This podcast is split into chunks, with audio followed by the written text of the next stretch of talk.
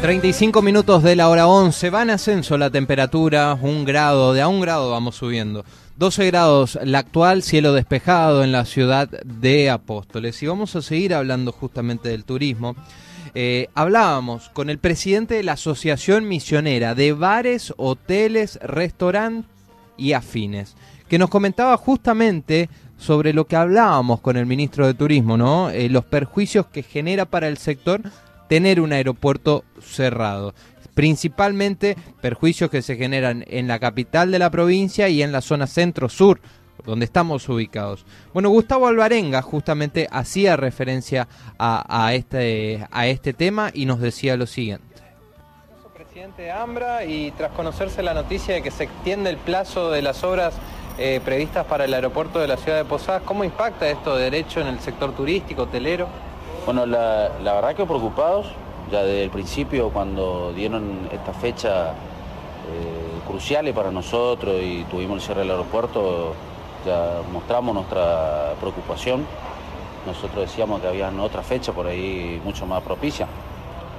Nosotros no estamos en contra de la obra porque la obra nos no, parece, la verdad que recontra útil, recontra necesaria. Eh, creo que le va a dar un, otro nivel a lo que es al aeropuerto y algo que la provincia necesita y, la ciudad.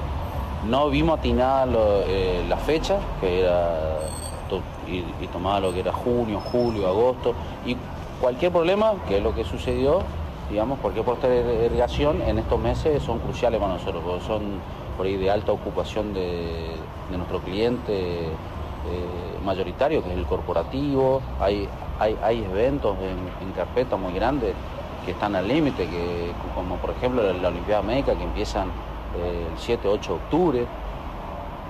esperemos que el 5 de octubre sí sea la fecha cierta, porque bueno, dentro de todo, una hora así, 20 días más está dentro de los cálculos, ¿no? El tema es que se cumpla en esa fecha. Que, ¿Hubieron caídas de reserva? No, no han caído reservas. Por esta postergación no, sí me armó el turismo corporativo durante todos estos meses, que por suerte se pudo sufrir por ahí con una muy, muy buena temporada de invierno. La, verdad que estuvo muy buena, eso hay que decirlo. Algunos eventos que también que trajeron mucha gente y bueno, y el, y el, el feriado largo.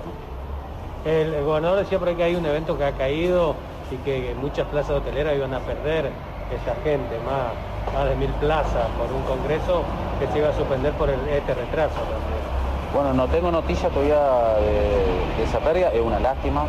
El, tema, estoy de acuerdo también con el gobernador, que he escuchado que fue, fue una noticia muy, informal, digamos, creo que a través de, un WhatsApp.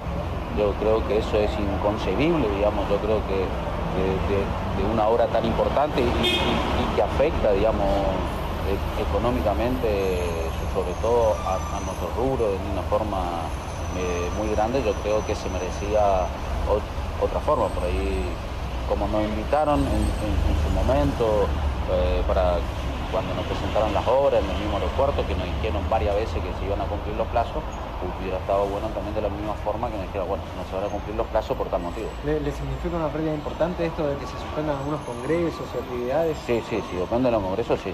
La verdad que sí, porque los, los congresos y eventos, la verdad que mueven mucha gente no solamente afecta a nuestro rubro de lleno, sino a mucho rubro más. ¿Qué, ocupación hotelera tienen hoy? Promedio.